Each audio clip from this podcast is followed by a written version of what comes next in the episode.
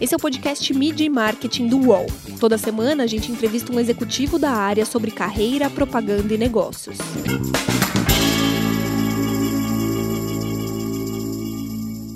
As agências de publicidade terão que se adequar ao novo normal. Mas qual é esse novo normal?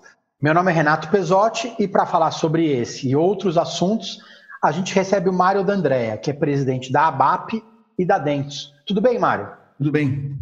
Me fala um pouquinho como você, que representa a Associação Brasileira das Agências de Publicidade, tem encarado esse novo normal que as empresas vão, vão ter que, que, que enfrentar. Ah, bom, primeiro é, a, é a, a, reinvenção quase que semanal, né? A gente não pode dizer que já sabemos exatamente como é esse novo normal. Acho que ninguém pode dizer isso, ah, porque a gente cada, a cada semana tem tem notícias e novidades completamente distintas, né? Se você pensar no, no ambiente e no humor que era o, o, princípio da quarentena, o medo, a surpresa, hoje, é claro que ela ainda existe, mas as pessoas já estão conseguindo organizar o seu dia a dia de alguma maneira. Então, não existe a receita pronta já. E eu, sinceramente, acho que não vai existir. Uh, como entidade, o que a gente vem fazendo é promover a, a, a mais uh, constante troca de informações, exatamente por essa, essa mudança quase semanal de, de realidade. Então, todas as semanas nós estamos promovendo encontros com os empresários do segmento, com clientes, com advogados tributaristas, com advogados trabalhistas, enfim, procurando soluções para deixar com que a, o segmento e a atividade se mantenha forte durante essa crise, até porque a gente sabe que lá na frente o país vai precisar, o mercado vai precisar da gente uh, forte, uh, produtivo, uh, operante. Então, Claro que cada agência está procurando a sua saída. Acabamos de ter um, um, acordo agora com os sindicatos que já dá um guideline para todo mundo raciocinar dentro das suas trincheiras, dentro da sua empresa. Mas a gente sabe que a cada semana uma novidade vai acontecer. E essa constante troca de informações, eu acho, vem sendo muito útil para todo mundo. A publicidade ela tem um papel fundamental nesse momento, né? De informar e de estar ao lado da, da população. Por outro lado, os anunciantes hoje eles estão naquela de ou anuncia mais ou anuncia menos, tira a campanha do ar, coloca a campanha de volta. Qual o rumo que vocês nessas reuniões têm, têm, têm orientado os anunciantes a seguir? Bom, é, vai muito da, da, do segmento do cliente, vai muito da, da, da, atividade, da realidade de cada um. Né? É, você tem clientes, por exemplo, que estão com problemas de produção, então chegar para um cliente é, propor soluções mirabolantes de comunicação e o cara não consegue produzir o produto dele, é, é, seria uma irresponsabilidade. Você tem clientes que, ao contrário, têm produção fácil, uh, tem problemas de distribuição, e aí a gente tem que, de alguma maneira, ajudar de outra forma. Você tem, você tem, você tem segmentos que você não tem produto para anunciar. Né? Quem tem clientes do segmento de turismo, de companhia aérea, uh, ah, eu tenho, a gente tem clientes da área de automobilística que fecharam as fábricas, quer dizer, é, é, é, muito dinâmico, né? E aí você tem que mostrar o quanto uma agência de propaganda consegue entender a realidade de cada um desses clientes, que é muito diferente entre si, para propor soluções, às vezes nem que o cliente que o cliente não tenha nem pedido. Na verdade, a maioria das vezes, o que a gente vem notando nessas últimas semanas é a proatividade das agências pensando no negócio do cliente, propondo soluções que ajudem o negócio do cliente. Não necessariamente só uh, soluções de comunicação, mas pensamentos de posicionamento mesmo. Então, tem muito cliente que tirou campanha do ar, mas também tem muito cliente que teve que ir para o ar. Não, não havia nem previsão de campanha e ele teve que, em três, quatro dias, eu, eu pessoalmente passei por isso, de em três, quatro dias, um cliente que estava fora do ar decidir ir para o ar por causa da atividade dele, é um plano de saúde. Então, as coisas mudaram muito rapidamente. O que a gente nota é que a maioria das agências tem uma equipe preparada para esse dinamismo. A gente até gosta disso. Na verdade, o, publicidade, o publicitário, ele vive dessa falta de rotina. Eu sempre brinco quando eu falo com estudantes, por exemplo, eu falo se, se você gosta de rotina diária, esquece propaganda, vá para outro trabalho, porque você de manhã não sabe como o seu dia vai terminar. E agora mais do que nunca.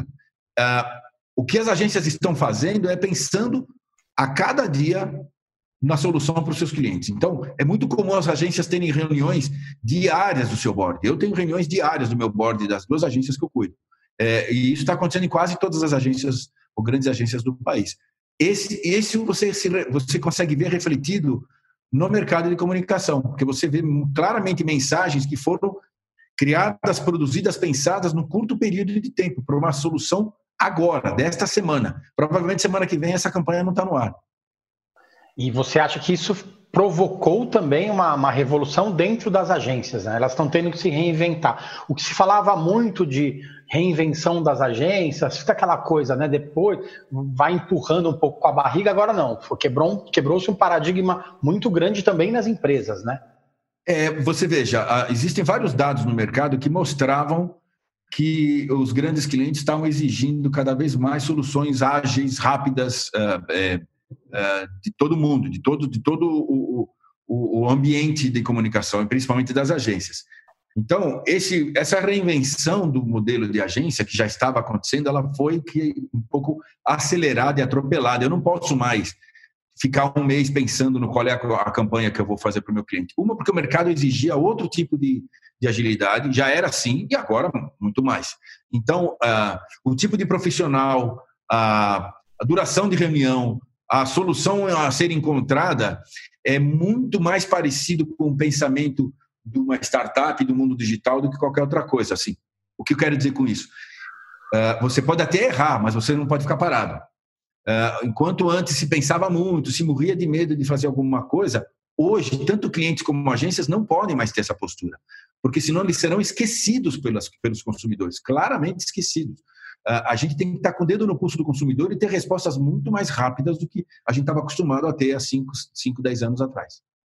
É, a Cantar tem um estudo que diz que as empresas que que comunicam na crise crescem até cinco vezes mais depois que ela passar. É lógico que eu acho que é um parâmetro diferente, outras crises, outras crises são parâmetros diferentes do que a crise que a gente vem atravessando, mesmo por conta do que você falou, que algumas empresas nem têm como anunciar, né? Mas ela estar ao lado do cliente, do, do consumidor, da pessoa nesse momento é muito importante também. Né? É importante porque a gente aprende com anos de trabalho que se tem uma coisa que dura é a memória do consumidor. E principalmente a memória afetiva. Uh, existem vários estudos, vários livros que mostram que 95% das decisões de um ser humano é baseada no sistema emocional. Né? A gente tem o sistema que eles chamam de 1 e 2, né? Um é emocional, o dois é o racional, que aciona diferentes partes do cérebro, inclusive.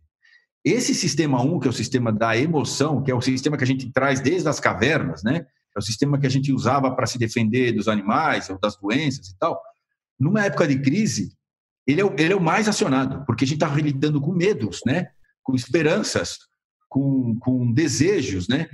É totalmente emocional, né? A gente não tem certeza de nada, né? Então, nessa hora, quem conseguir, a marca que consegue criar uma ligação, uma conexão com essas emoções do consumidor, lá na frente ela vai estar muito mais próxima desse consumidor. E aí o consumidor vai estar decidindo por essas marcas, muitas vezes nem sem nem saber por quê, porque ele está usando a emoção dele. Aproveitando isso, né, a gente lembra que o consumidor, claramente, ele não vai ser mais o mesmo depois, depois da crise. Né? É, você tem feito essas reuniões diárias com, com diferentes grupos e diferentes setores da, da economia. É, como que os líderes estão divididos para gerenciar essa crise, né? Porque tem gente no dia a dia e tem gente no futuro, né? E as equipes são as mesmas, né? Como que, que as, as empresas você tem visto, a sua agência e as empresas estão trabalhando com isso? Então, é, eu não sei, a gente ainda não tem essa certeza do quanto que esse consumidor vai mudar. E acho que a gente tem alguns exercícios que a gente pode fazer para ter uma, uma pista. Acho que um deles, por exemplo, é a China. A China está num momento diferente do nosso, né? Passou pelo pico e agora está mais tranquila, digamos assim. E as marcas de luxo na China explodiram suas vendas esse mês. Explodiram. É, uma, é, é a Hermès, que é aquela marca francesa de moda de altíssimo uh, uh, poder aquisitivo, vamos dizer assim, ela, ela teve nesse mês agora, nas últimas semanas, o maior, uh, maior consumo, o maior nível de vendas da sua história na China. Aí você me pergunta, você acabou de passar por uma crise uma doença fortíssima.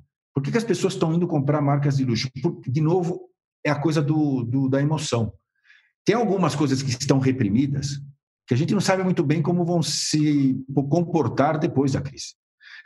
Troca de carro. Eu, eu tenho assim, aliás, esse é outro número que aumentou na China nesse mês, foi venda de carro. Você fala assim, mas por que o cara está trocando de carro? Acabou de passar por três meses de quarentena. Porque o cara, o cara acha que merece.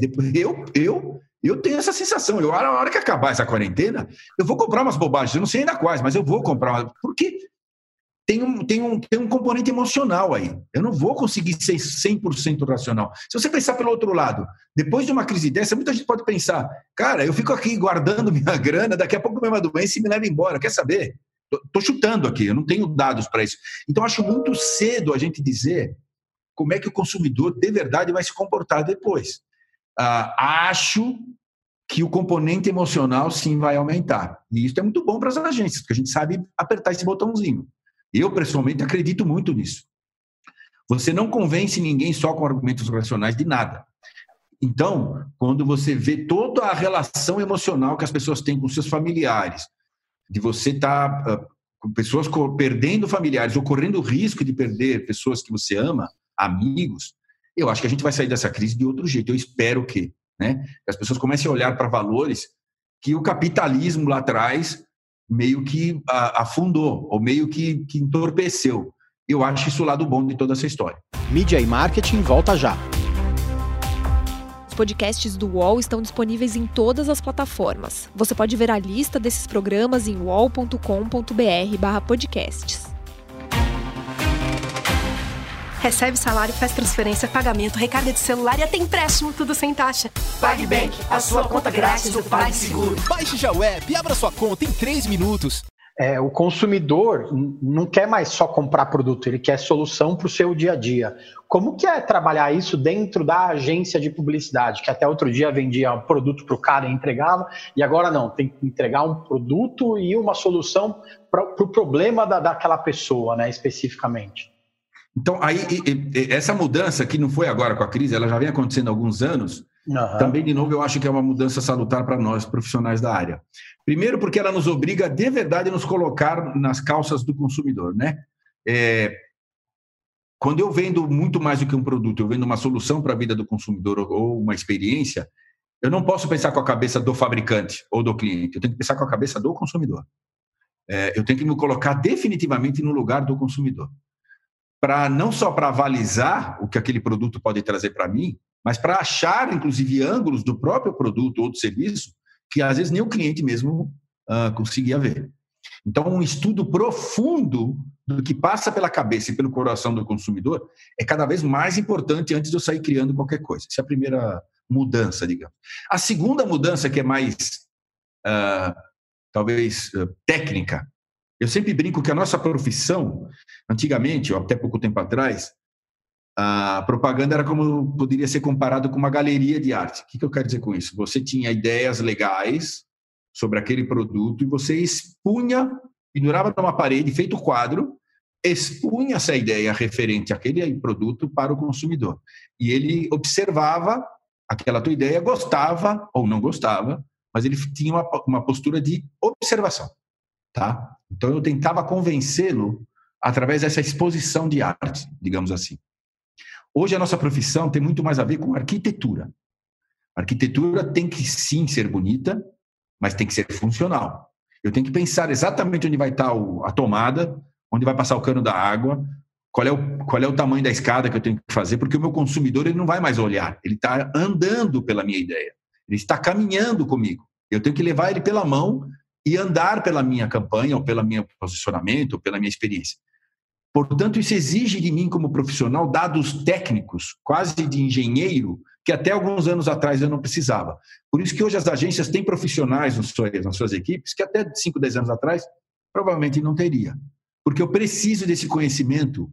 Muitas vezes ele não aparece para quem está olhando para a campanha, mas eu, como arquiteto, sei que eu tenho que ter um baita engenheiro e um ótimo empreiteiro do meu lado, porque senão aquela casa é linda, mas ela pode cair. Uh, então, acho que essa mudança de mindset na profissão é fundamental e eu acho muito mais rica para o profissional. Eu, como profissional que peguei todas essas fases, Eu me sinto muito mais feliz hoje e mais completo porque eu tenho noções ou conhecimentos vindos de outros profissionais trabalhando comigo que eu não tinha até 10 anos atrás.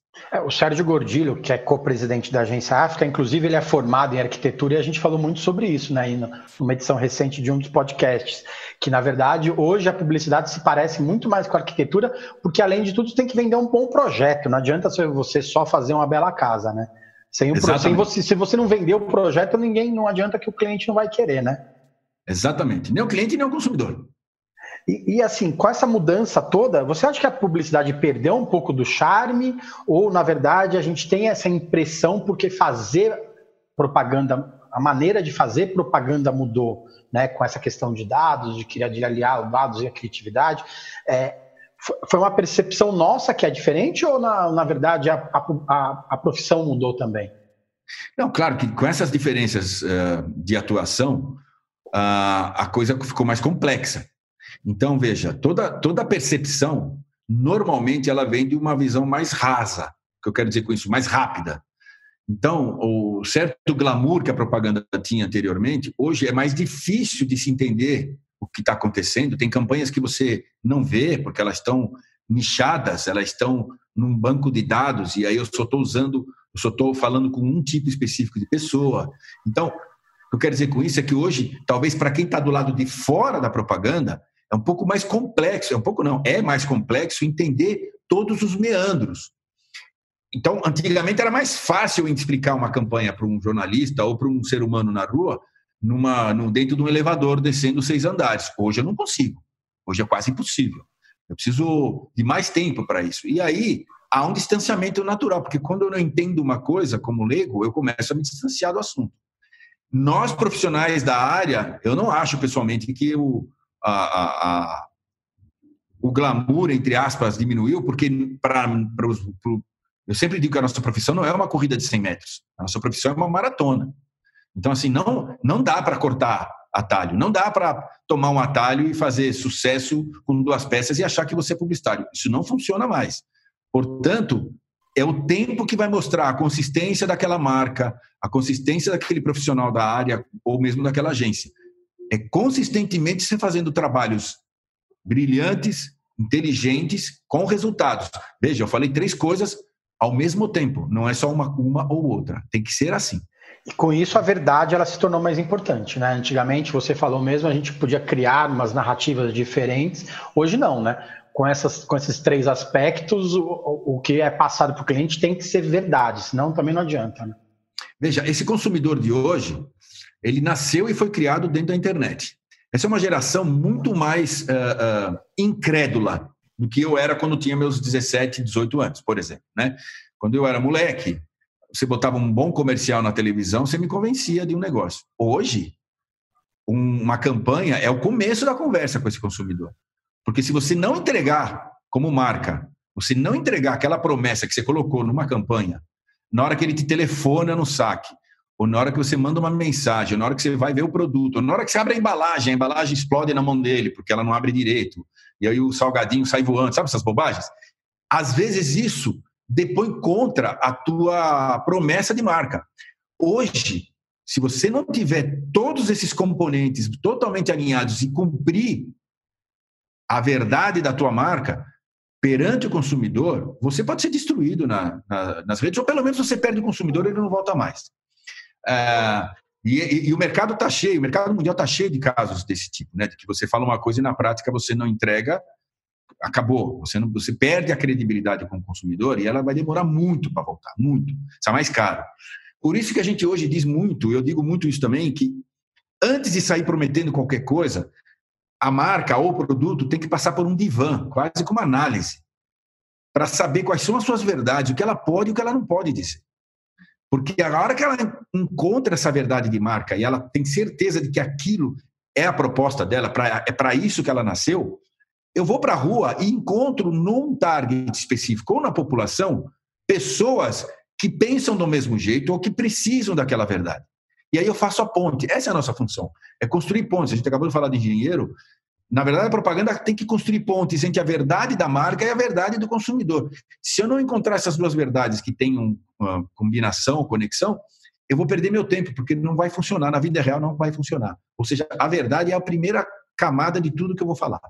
Você foi por mais de 10 anos o, responsável pelas campanhas de um grande banco, a HSBC. O é, que, que, mudou nesse, mudou muito, né, o setor, né? O que, que você pode apontar de mais diferente desde a época que você era criativo? A, a minha experiência com esse banco que você está comentando foi uma experiência sui generis uh, pelo seguinte: muito do, do, do qualidade da comunicação uh, desse banco, que durou 11 anos. Eu, eu, trabalhei com esse banco Brasil e América Latina de 2000 a, a 2011, exatamente 11 anos. E muito do sucesso partiu de dois pontos. Primeiro, de um outro modo, talvez empírico, desde o início a gente dizia para eles, e eles concordavam e compravam isso, de que o banco tinha que deixar de falar banquês, que era uma língua que todos os bancos usavam e ninguém entendia. Então, o banco tinha que falar como as pessoas falam né? E sair de trás do balcão da agência, na época ainda a agência bancária era, era o peso da comunicação de qualquer banco, né? É, se gastava fortunas com material de ponto de venda, qualquer banco gastava fortunas com isso, porque as pessoas todas tinham que ir no banco. O banco, na verdade, era um substituto do papel do governo, muitas vezes. Né? Em qualquer país do mundo, você paga uma multa pelo correio, ou joga a multa dentro, a multa dentro de uma caixa de correio e tá, paga a multa. Aqui não, você, você, tem, você tinha que ir na agência bancária pagar uma multa ou uma conta de telefone ou de luz. Ou seja, era, era uma relação quase diária com o ser humano. Então, alguém que tem uma relação diária com o ser humano não pode falar de uma forma distante. Saia de trás do balcão e se sente do lado do consumidor aqui. Esse era o primeiro ponto. E desde o início eles entenderam isso, tanto no Brasil quanto fora, mas a coisa começou por aqui. E o segundo ponto que eu acho fundamental na época é que o, o, o havia praticamente nível, níveis zeros de, de, decisão. Você falava com você tinha no máximo duas reuniões para decidir alguma coisa, seja para o briefing, seja para a apresentação de, de, uma ideia. Então eu lembro, e aí ajudava muito porque a agência estava próxima do cliente, fisicamente lá em Curitiba também, uh, onde a gente ficou durante quase esse tempo todo. Então eu lembro de, de receber ligações do cliente, do presidente do banco, falando: "Você está fazendo o que aí?" Agora. Eu, nada. Então vem para cá que eu quero te contar um negócio. Eram quatro quadras, eu ia andando a pé até o banco, os caras me davam um briefing, eu voltava, na semana seguinte a gente estava lá, mais uma reunião, estava resolvido o problema, resolvido assim, aprovado a saída para o problema, ou dez dias. Então, e isso é uma coisa que eu sinto falta muito hoje nas empresas. Agora nós estamos tendo outra dinâmica, por causa da crise. Mas antes da crise, muitos rounds de discussão, muitas reuniões, muitos levels de discussão. E o consumidor já foi embora. O consumidor, a vida do consumidor já, já mudou. Então, assim, muito do que acontecia, e tinha outros clientes na época que eram assim, não era só esse banco, não é que eu tive essa experiência pessoal, mas eu conheço vários, ah, vários colegas de profissão que tiveram a mesma experiência com outros clientes, onde você falava duas, duas reuniões e já sabia o que tinha que ser feito e já tinha a solução rapidamente na mão. Uh, acho que as empresas têm que se reinventar e já estão fazendo isso, na marra. Não dá mais para você ter uh, 50 reuniões e seis meses. Era muito comum na minha época ter empresas onde um, um, uma campanha demorava um ano, um ano e meio para sair na rua. Isso é uma loucura. O tempo gasto dentro de uma agência e o, e o tempo gasto dentro do cliente. Suas equipes envolvidas com o mesmo projeto durante um ano, um ano e meio. Isso é uma loucura. Tem muita gente que desistiu disso, graças a Deus a pandemia ela vai acelerar os negócios também na comunicação, né? Vai ter que ser, vai ter que ser resolvido na hora e pronto, né? Agora a partir de repente do mês que vem já, né? É Eu? pá e pum e pronto, né? A rua. É, você, claro, ninguém é maluco de jogar uma campanha fora sem um dado na mão, né? Tudo isso hoje, há, há 10 anos atrás, a gente não tinha o, o, o, o, o asset, a gente não tinha a quantidade de informação que a gente tem hoje na mão para tomar decisões. Então, talvez 10 anos atrás, eu diria que era mais arriscado do que hoje. Mas hoje, com a quantidade de dados que a gente tem na mão, quando a gente chega numa campanha, numa peça publicitária, a gente já está sabendo exatamente o que é para dizer. A gente não tem, não há mais motivo para ter tantas, tantas dúvidas ou tantas reuniões assim. Antigamente era mais no feeling, né? Era muito boa, mas você não sabia o que ia vir do outro lado, né? Talvez porque as agências elas hoje elas estão mais fechadas dentro de si, mesmo recebendo muito dado, acontece erro, porque elas estão mais voltadas para si, e isso talvez faz, faça com que elas saiam um pouco mais na rua, de repente? Olha, eu, eh, a história de estar com o dedo no pulso do consumidor não é só para o cliente, não, é na, é na agência. A agência que não tem dedo no pulso do consumidor, por isso que eu digo sempre para os meus colegas e, e profissionais da área, cara, não, não, não circulem só com publicitário, não, não saia, não vá em festa só de clube de criação. Isso é um erro, não pode. Você tem que, você tem que uh, saber o que está acontecendo. Nós, nós somos estudiosos do comportamento humano. Eu não posso estudar sempre o mesmo cara. Eu tenho que andar na rua. Eu tenho que estar. Tá... Então, de novo, hoje a gente tem muita ferramenta para isso. Não há mais desculpa para um publicitário não saber o que está acontecendo em determinada região do país. E outra coisa que me incomoda muito também, e há muitos publicitários, é quando a gente ouve: ah, hoje ninguém mais faz isso. Ninguém quem, cara pálida? Uh, uh, uh, não tome as verdades da Faria Lima e do Itaim Bibi como verdades do Brasil. Isso é um erro grotesco. A realidade... E agora, acho que mais do que nunca, a gente está podendo ver isso. As diferenças de situação de cada estado do mesmo país perante a mesma crise. Você tem uma situação em Manaus, São Paulo e Rio completamente diferente que tem do Nordeste ou do Sul. Cara, você não pode tomar como realidade de um país a, a Avenida Paulista. Não pode. É, é, então, de novo, existem muitas ferramentas para você saber o que está acontecendo na cabeça e no coração do consumidor, mesmo quando eles são completamente diferentes. Você tem condição de fazer isso. Só tem que lançar a mão disso. Por isso que eu acho que antes de mais nada é esse estudo. Por isso que fica mais rápido decidir depois.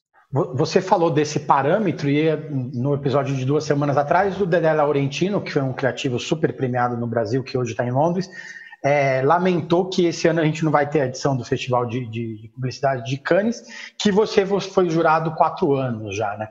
Você acha que essa é a maior perda de não termos Cannes esse ano?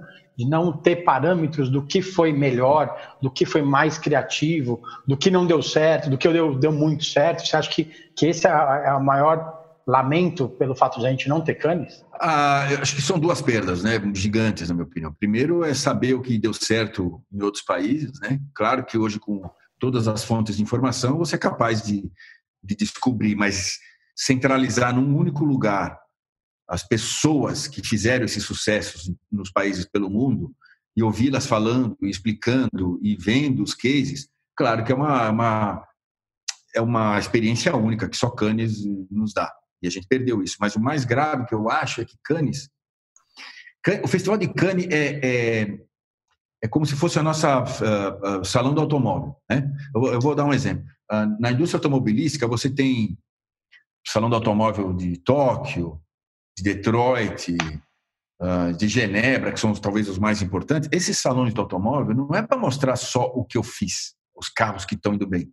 Eu tenho protótipos, eu tenho novas tecnologias, e muitas vezes aquele protótipo não vai estar na rua daqui 15 dias. Aliás, pode ser que ele nunca esteja na rua. Ele é um protótipo, mas ele empurra os limites da indústria automobilística. Ele fala: olha, dá para fazer isso, dá para usar essa tecnologia. Tem gente testando isso a visão para o futuro é o que eu acho que a gente mais perde no Festival de Cannes sendo cancelado, porque o Festival de Cannes normalmente me traz para onde a minha indústria está indo, né? Para onde eu posso caminhar? Qual é o futuro próximo daquilo que eu estou fazendo? E nem sempre aquilo vai acontecer, mas abre a cabeça de todos os profissionais, de clientes e de agências para aquilo que eu posso trilhar, coisa que hoje eu não estou pensando. É quase como se tirassem, todo ano me, me abrem um pouquinho mais o, a, a, cerca do meu terreno, meu terreno vai ficando maior. Esse ano a gente não vai ter esse processo. É, isso é uma grande pena para mim. É, mas também tem, por outro lado, a questão de não só financeira, de, de mudança de mindset e de situação dos próprios clientes, né, na verdade. É, se você empurrasse o festival para frente, talvez é, a, a, maneira de se julgar a criatividade talvez vai mudar também nesse tempo, né? Então, eu acho que foi, é triste, mas eu acho que foi acertada a decisão de cancelar esse ano. Por vários motivos, né? Provavelmente ia estar. Imagine campanhas que foram feitas antes do Covid, chegaria lá com, com, um viés torto, as pessoas iam olhar aquilo e falar, que hora besta para falar disso. Mas só que a campanha era de um ano antes, então começa por aí. Uh, o investimento nas viagens e nas estadias e nas discussões, que é um investimento alto, seria, uh, do ponto de vista das, das empresas, tanto clientes quanto agências, talvez obsceno numa hora dessa, né? Uh, acho que faz todo sentido adiar.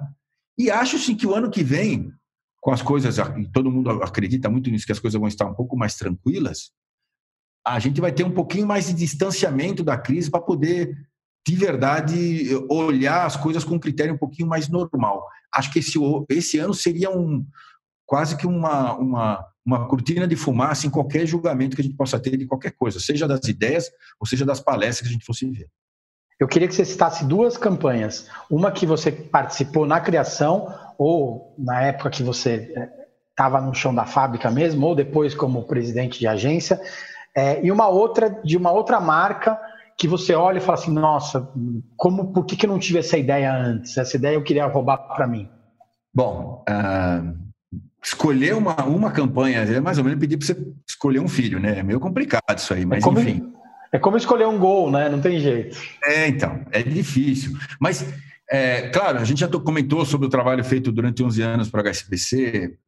É um trabalho, inclusive, boa parte dele feito internacionalmente, que às vezes os brasileiros nem viram. A gente fez campanhas para vários países do mundo, então tenho muito orgulho da construção de uma marca como essa lá atrás. Ah, eu lembro, por exemplo, falando de futebol, você falou de gol.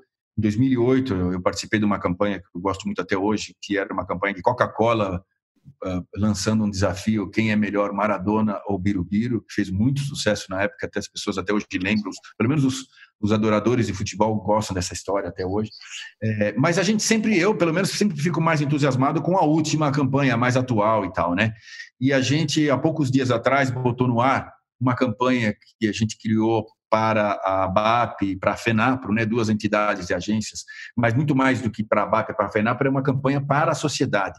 A gente notou muito a, a, a, o certo, a certa falta de intimidade que o brasileiro tem com o uso de máscara. Eu, como sou de uma empresa, eu trabalho numa empresa japonesa, eu vou para o Japão, ou ia pelo menos, né? esse ano não deu, mas enfim, duas vezes por ano, pelo menos. Então, eu, eu notava muito a intimidade que o japonês tem, por exemplo, com o uso da máscara. Para eles é muito comum. O cara tá com o nariz, uma certa, uma leve coriza, ele já vai trabalhar de máscara, para não incomodar ninguém.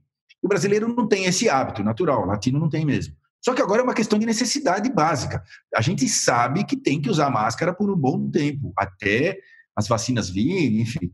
E aí o brasileiro ainda usa, mas não usa, baixa a máscara, deixa só a boca, deixa o nariz de fora, que está tudo errado. Enfim, partindo dessa observação, a gente criou uma campanha é uma, é uma adesão de mais de 40 veículos pelo país, são mais de 10 entidades de veículos uh, apoiando a campanha, uh, que pede para que as pessoas usem máscara. O tema da campanha é mostre que por trás de uma máscara tem uma pessoa legal. É legal usar máscara. E aí tem umas brincadeiras com as máscaras, são uns desenhos bem brincalhões, infantis até. Porque o que a gente quer é que as pessoas não saiam de casa sem máscara. É uma campanha muito simples, muito visual, mas eu tô, eu estou até com uma certa surpresa, porque as pessoas, de novo, comprovam que quando tem uma, a mensagem é forte e simples de entender, todo mundo embarca rapidamente. Eu, tô, eu tenho ônibus, linhas de ônibus usando essa campanha, eu tenho metrô, eu tenho aeroportos, eu tenho o que você imaginar quase todos os grandes portais do país. Então, assim, TV aberta, TV fechada, rádio, jornal impresso, jornal digital. E, na prática, todos os grandes veículos do país uh, apoiando essa campanha e eu acho que a visibilidade vai ser gigante, está sendo gigantesca. E uma campanha que você gostaria de ter, ter criado? Nossa, é, até por coincidência, esses dias a gente estava comentando sobre isso. É, tem uma campanha, olha só, a campanha é de 2006, ah, então é bem antiga, e é uma campanha feita na Nova Zelândia, pela Saat, Saat da Nova Zelândia. Então é do outro lado do planeta é, uma, é um filme de uma telecom, é uma telecom, chama Telecom Nova Zelândia, New Zealand, que conta através de pequenas cenas a história de um filho e um pai. Só isso, sem texto, sem diálogo, são só imagens, uma música maravilhosa, onde você mostra toda a vida de um pai e um filho que nava praticamente todo ano em um pescar juntos. É isso, a história é isso. A, o filme é um filme de um minuto, é uma, uma obra-prima feita pela SAT e SAT da Nova Zelândia. E se você pega, e a, o conceito da campanha é stay in touch. Em outras palavras, fique em contato com as pessoas que você ama, não deixe de conversar com elas, não deixe de mostrar o quanto você ama essas pessoas. Esse filme poderia veicular hoje, na situação que a gente está hoje, um filme de 14 anos atrás. Quando uma ideia é muito forte e fala de sentimento humano, ela não tem data, ela nem não tem lugar. Um filme de Nova Zelândia de 2006. 14 anos atrás. O filme é maravilhoso. Eu morro de inveja toda vez que eu vejo esse filme. Que serve exatamente para os dias de hoje. Exatamente. Valeu, Mário. Obrigado pelo tempo, Obrigado pelo, pelas dicas e pelos ensinamentos aí da, da, desses últimos tempos. Muito obrigado pela oportunidade, foi um prazer estar aqui com vocês. Valeu, gente. Semana que vem tem mais. Os podcasts do UOL estão disponíveis em todas as plataformas. Você pode ver a lista desses programas em wall.com.br/podcasts. Mid Marketing tem reportagem e entrevista de Renato Pesotti, edição de áudio de João Pedro Pinheiro e coordenação de Juliana Carpanês.